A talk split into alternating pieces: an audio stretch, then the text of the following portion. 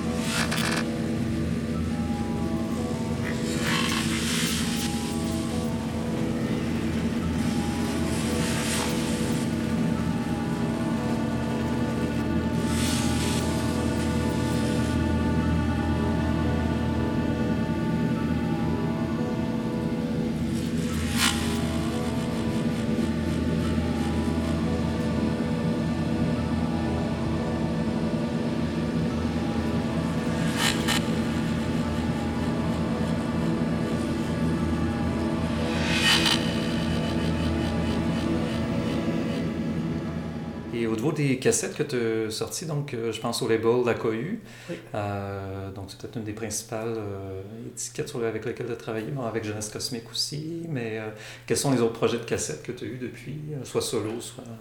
Autre que ceux-là, ou euh, incluant ceux-là. Euh, Parce que ben, j'ai sorti quelques fois avec la cohue, j'aimais beaucoup euh, le, le travail de Charles Barabé, euh, qui a ce label-là. Donc on avait sorti un split ensemble. euh, donc euh, on avait fait une tournée avec Jean-Sébastien Truchy euh, aux États-Unis, côte Est, côte Ouest, en 2015. Donc on avait sorti un split les trois ensemble. J'avais sorti un split aussi avec Charles. On avait aussi Montreal Tape, qui était une espèce de coffret avec trois cassettes ouais, de la cohue. Ça s'est sorti il y a quelques années.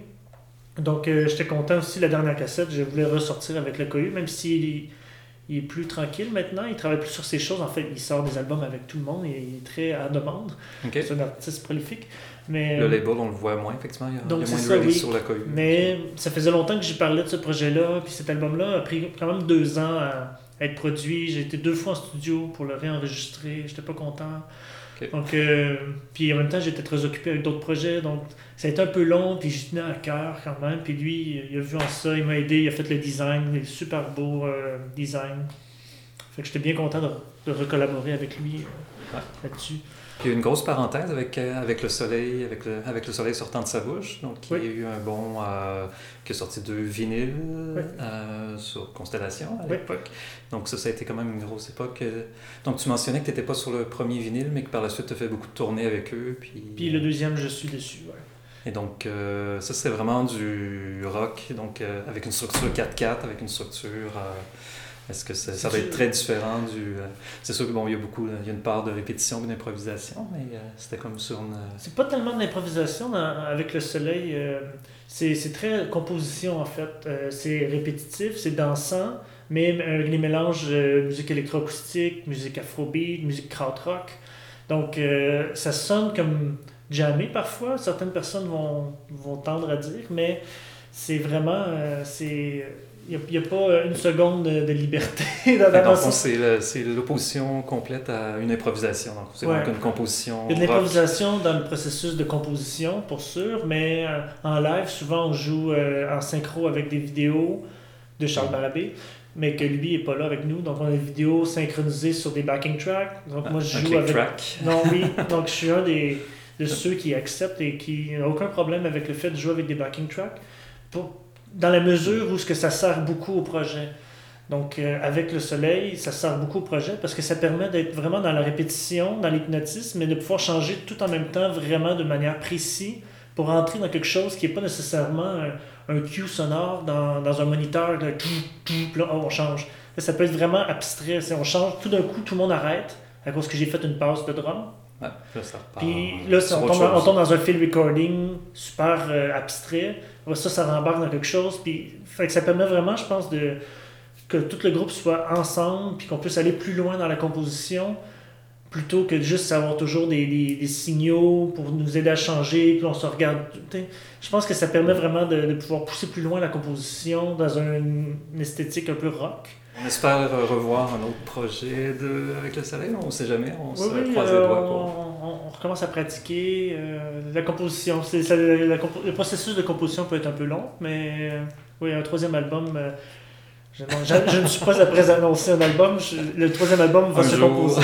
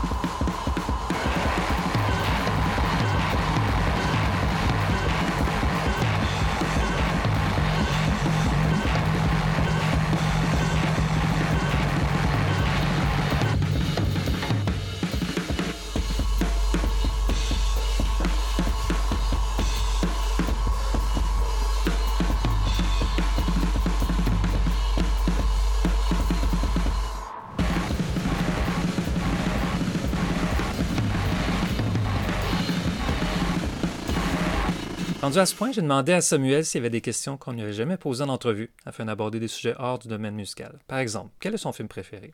Voici la suite de l'entrevue. Film préféré, un film que j'aimais beaucoup, c'est Harmonie Corinne, euh, Gomo, Je connais pas. Euh, ou Trash Humper.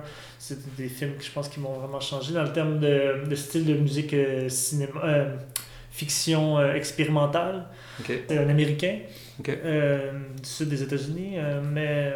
Il y a une trame sonore qui est... Pas nécessairement la trame sonore, je pense que c'est le déroulement, comment c'est organisé, le fait d'une réalité un peu exposée, un peu plus crue sur euh, les réalités des gens peut-être avec des problématiques, mais on les, il prend des gens qui normalement ne sont pas euh, des, protagonistes, mais il les met en premier plan.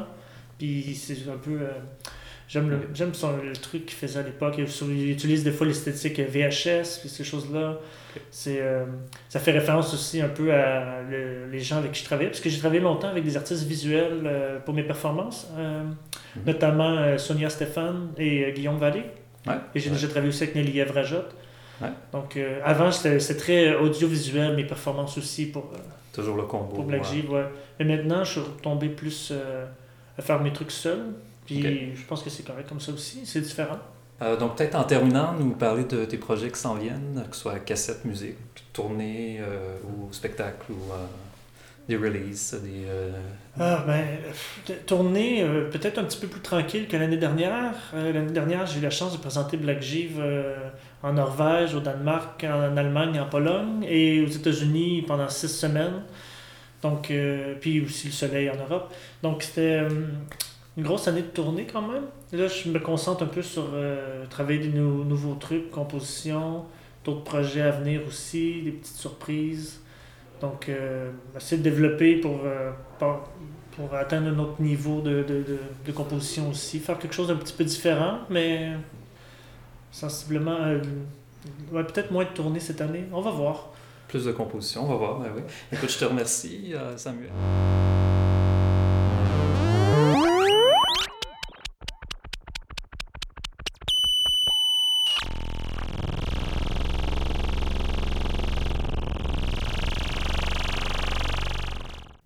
C'était Grish, la balado-diffusion sur l'art sonore, qui recevait cette semaine Samuel Boboni. Pour avoir les titres des pièces, la référence de tous les projets mentionnés et même certains autres projets que nous n'avons pas eu le temps d'aborder, tel le festival Hybrida Pluri, consultez le site grish.org.